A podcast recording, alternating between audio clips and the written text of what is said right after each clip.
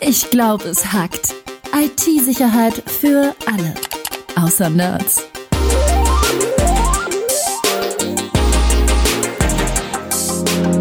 Mit Rüdiger Trost und Tobias Schrödel.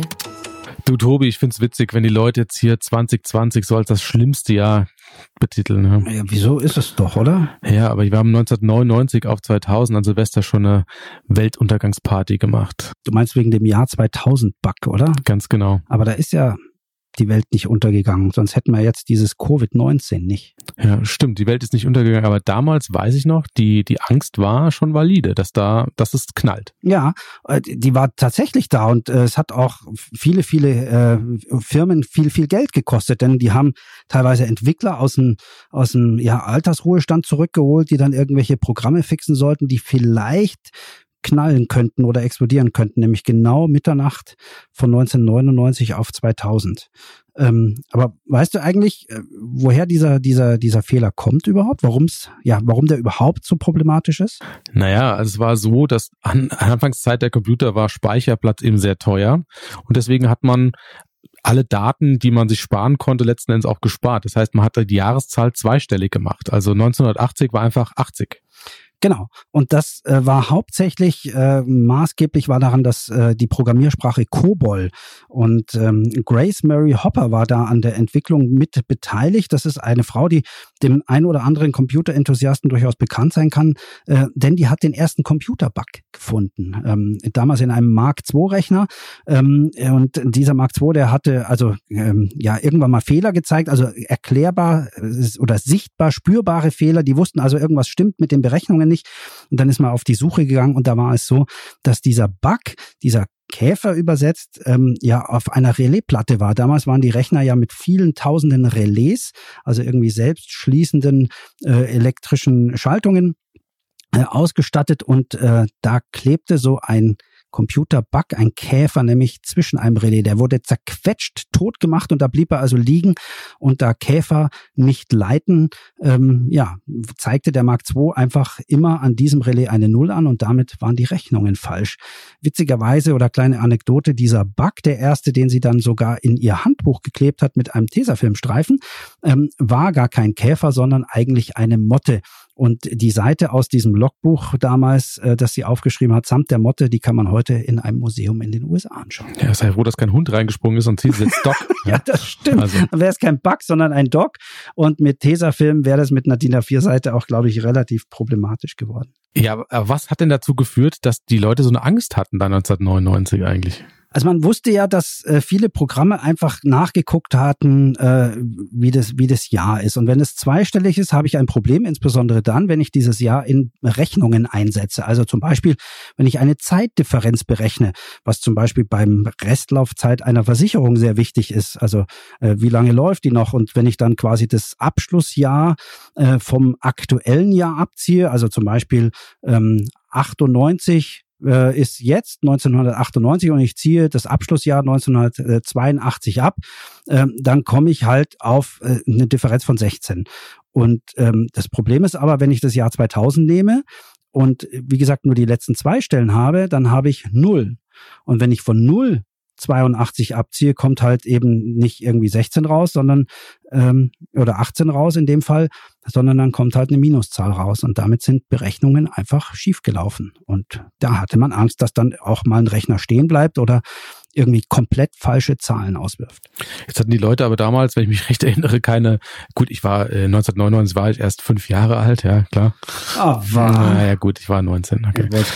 Also, die Leute hatten aber Angst, dass äh, Strom ausfällt, dass es kein Wasser mehr gibt. Also man hatte tatsächlich diese Befürchtung, dass die ganzen Systeme heruntergefahren werden. Genau, also insbesondere alles, was irgendwie smart ist oder irgendwie durch einen Rechner gesteuert wird. Aufzüge sollten stehen bleiben.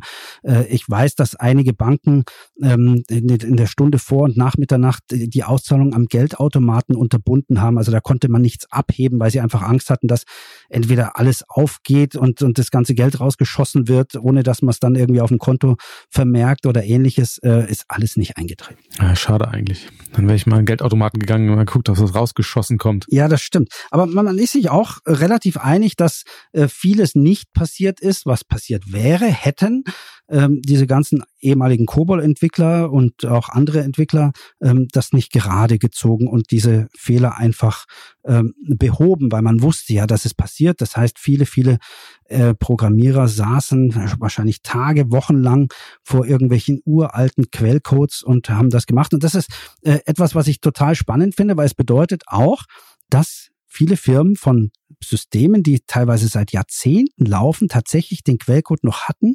Die Entwicklungsumgebung, man muss das Zeug ja kompilieren und ähnliches, ähm, auch noch irgendwie hatten, zumindest wiederherstellen konnten, äh, die Sachen getestet haben und dann live geschaltet haben mit einem Update. Das finde ich eigentlich grandios und ist eigentlich fast noch spannender als das, was nicht passiert ist. Ja, ich finde das total witzig, mir das vorzustellen, wenn auf einmal so ein Rentner reinkommt, der schon seit zehn Jahren im Prinzip nicht mehr arbeitet und dann sagt er, ihr, ihr jungen Leute, ihr braucht mich jetzt, ihr braucht mich, damit ich eure Welt retten kann.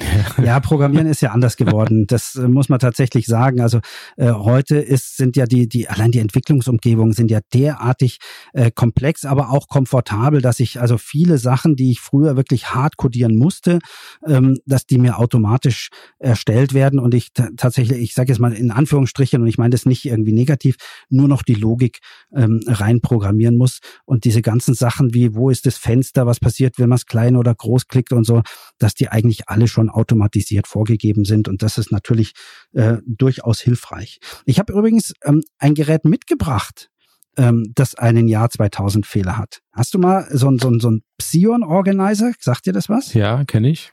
Du hast wahrscheinlich, wenn du einen hattest, den Psion 5 gehabt. Zum Aufklappen äh, war der. Genau, der war zum Aufklappen mit also so einer kleinen Tastatur. Für die. Leute, die jetzt zuhören, der Tobi hat jetzt gerade so eine Art Tricorder aus Star Trek, nicht Next Generation, sondern aus dem Ur-Star Trek ausgepackt. So schaut das ungefähr aus. Genau, das ist ein Psion Organizer 2. Und der hat einen Jahr 2000 Fehler. Und ich habe ähm, den mal so programmiert, diesen Psion 2, dass der in einer Dauerschleife ist. Und die springt immer auf den 31. Dezember 1999 um 23.59 Uhr und 50 Sekunden. Also 10 Minuten vor Mitternacht. Ich setze also die Systemzeit 10 Sekunden vor Mitternacht.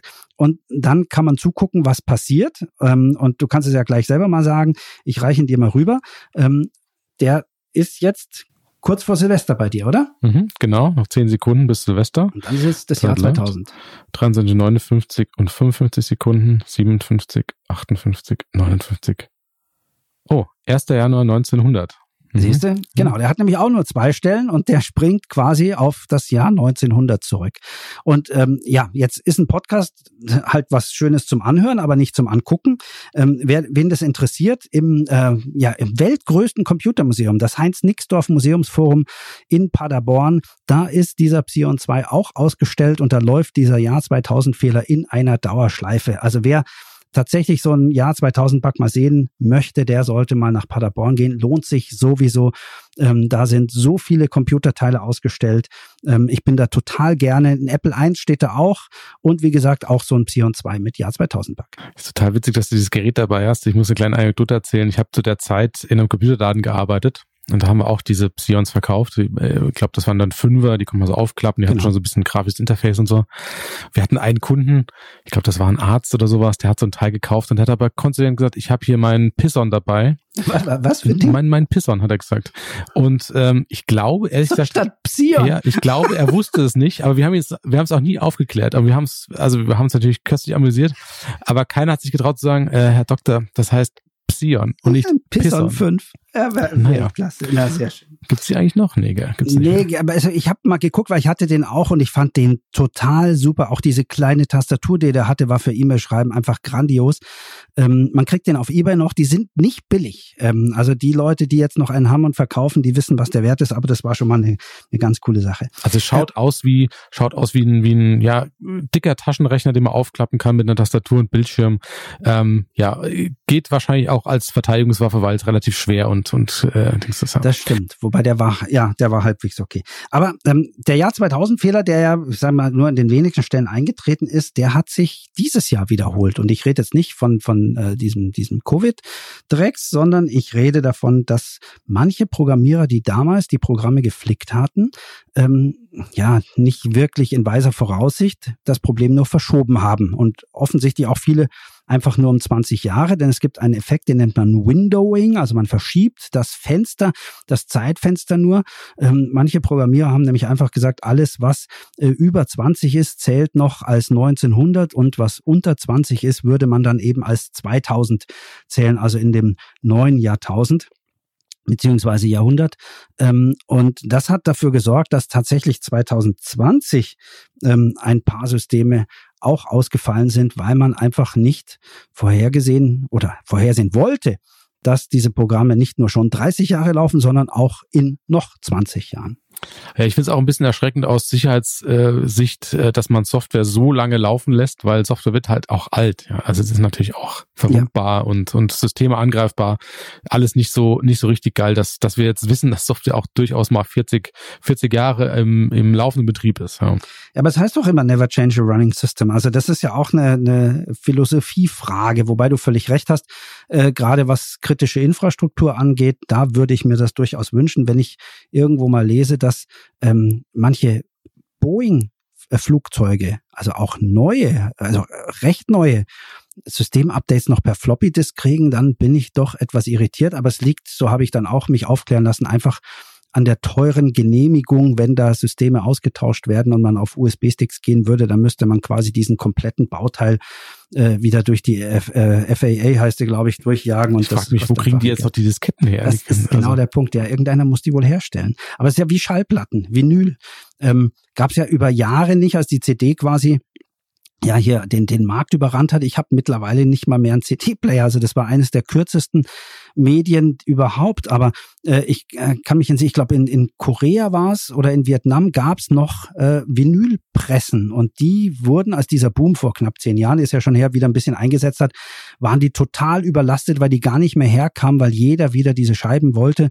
Und mittlerweile gibt es Gott sei Dank offensichtlich genug Pressen. Heute kriegt man auch Vinylscheiben wieder her. Gut, es ist vielleicht ein äh, etwas hinkender Vergleich. Also wenn ich jetzt den USB-Stick mit der Diskette vergleiche, dann kann ich mir auch äh, stattdessen irgendwie mit einem stumpfen Stock ins Auge stechen. Das tut genauso wie, wie mit Disketten wieder zu arbeiten. Ich bin schon froh, dass die, dass die ausgestorben sind. Das ja, das war also ganz ehrlich, du hast völlig recht. Ich kann mich entsinnen, ich habe mal äh, Visual Basic installiert und äh, also Microsoft Visual Basic in einer frühen Version und ich glaube, es waren 32 Disketten. Mhm.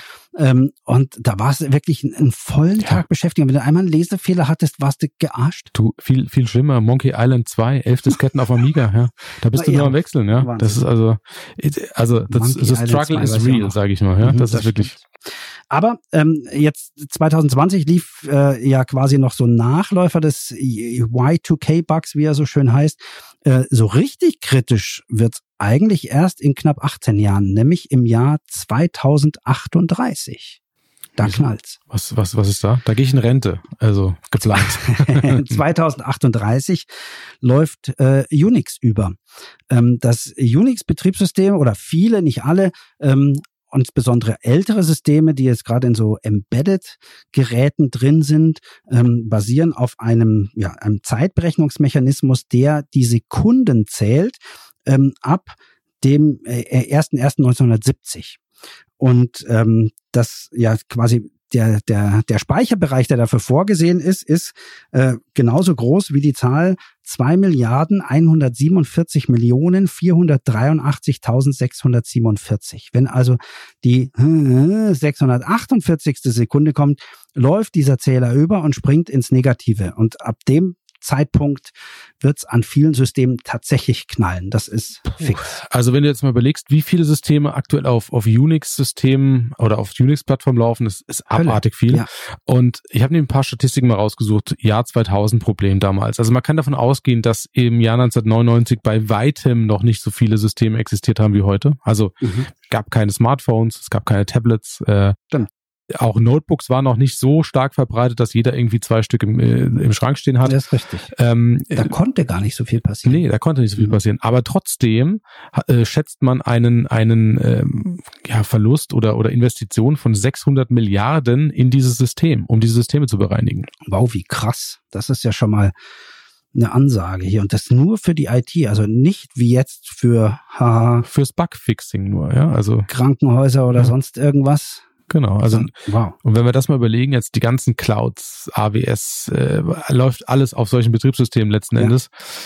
Ja, das ist was zu tun. Ja, ähm, es gibt übrigens noch eine ganz andere äh, witzige Geschichte, wo auch was überläuft, so wie bei der bei, bei Unix der Zeitstempel. Ähm, das ist GPS, unser GPS-System, das da oben quasi mit mehreren Satelliten dafür sorgt, ähm, dass wir heute keine Landkarten mehr von Falk brauchen, sondern mit so einem elektronischen System vom Auto gesteuert werden. In 200 Metern links abbiegen zum Beispiel ist so ein Ding. Und äh, GPS zählt seit dem 6. Januar 1980 die Wochen. Und äh, die sind äh, gespeichert in einem kleinen Speicherbereich, der auch überläuft. Allerdings nicht bei 2 Milliarden 147 Millionen 483.647 wie Unix, sondern nach 1024 Wochen.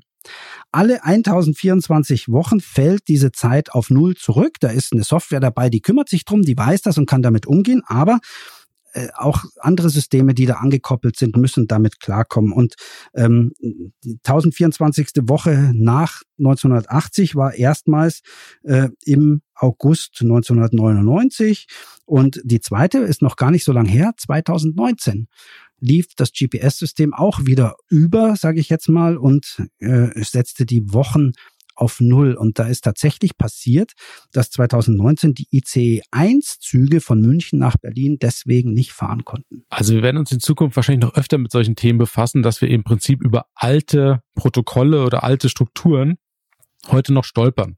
Also Computer entwickeln sich zwar weiter, werden schneller, aber so bestimmte Sachen bleiben einfach schrottig. bleiben wir. Wieso schrottig? Also vieles war ja damals einfach auch, muss man sagen, State of the Art. Machen wir uns nichts vor. Wir hatten weniger Speicherplatz. Wir mussten uns drum kümmern, dass, dass man zum Beispiel äh, nur eine Suchen-Ersetzen-Funktion hat. Ich habe irgendwann mal gelesen, in einem Office-Paket sind irgendwie 74 Suchen-Ersetzen-Funktionen reinprogrammiert. Das hätten wir uns gar nicht leisten können, weil es gar nicht, also äh, hätte gar nicht auf die Diskette gepasst, Rüdiger. Nicht eben auf den USB-Stick oder sonst irgendwas. Ja, aber wir haben jetzt Zeit, das zu aktualisieren und, und mit solchen Themen zu befassen, dass man vielleicht auch mal für die nächsten tausend Jahre sicher ist mit, ja, mit solchen Überläufen. Also wenn man jetzt bei GPS guckt, wie gesagt, 2019 war das letzte, wir zählen wir die, die Wochen, wenn dann 1024 um sind, halte ich fest, das ist genau im Jahr, Achtung, 2038. Oh, da knallt also quasi zweimal. Genau, erst knallt's mit Unix und dann knallt's beim GPS. Also wenn wir dieses Corona besiegt haben und es irgendwie ohne anderen Virus bis ins Jahr 2038 schaffen, dann sollten wir richtig vorsichtig sein. Gibt es bestimmt schon die ersten Telegram-Gruppen, die sich jetzt mit der Weltverschwörung 2038 befassen. Stimmt. Also. Aluhut zwei, nee, Aluhut 2038. Mal ein geiler Hashtag. Ja. Okay, lass uns nicht äh, die Leute verrückt machen. Ähm, auf jeden ja. Fall interessante äh, Thematik, was hier, was uns so Altlasten noch bescheren. Ja. Und mir bleibt eigentlich nur zu sagen. Na, noch nein, nicht. Nein, nein. Oh, äh, Tobi hat das Buch in die Hand genommen. Jetzt, jetzt kommt was. Jetzt ja, kommt nee, was ich, muss, ich musste was nachgucken gerade, weil ich jetzt noch ein, ein anderes Datum erzählen würde. Ich habe ja am Anfang von Grace Hopper erzählt, die so ein bisschen mitschuld äh, war, dass äh, diesen Jahr 2000 Bug gab, denn sie war bei Kobol Mitentscheiderin, dass eben nur zweistellige Jahreszahlen gespeichert äh, werden. Die hatte einmal gesagt, dass sie sehr, sehr gerne miterleben würde, was im Jahr 2000 passiert und äh, dass sie hoffte, wirklich so alt zu werden. Allerdings hat das nicht geklappt. Sie ist acht Jahre vorher gestorben, also 1992, aber witzigerweise, also die Frau ist echt eine tolle Frau, die hat es tatsächlich geschafft, genau in der Silvesternacht zu sterben, also vom 31.12. auf den 1.1., aber wie gesagt, leider acht Jahre zu früh. Und jetzt darfst du es sagen. Schade, jetzt mit so einem Downer aufhören, aber trotzdem war sehr interessant, deswegen bleibt mir zu sagen, danke Tobi. Danke Rüdiger.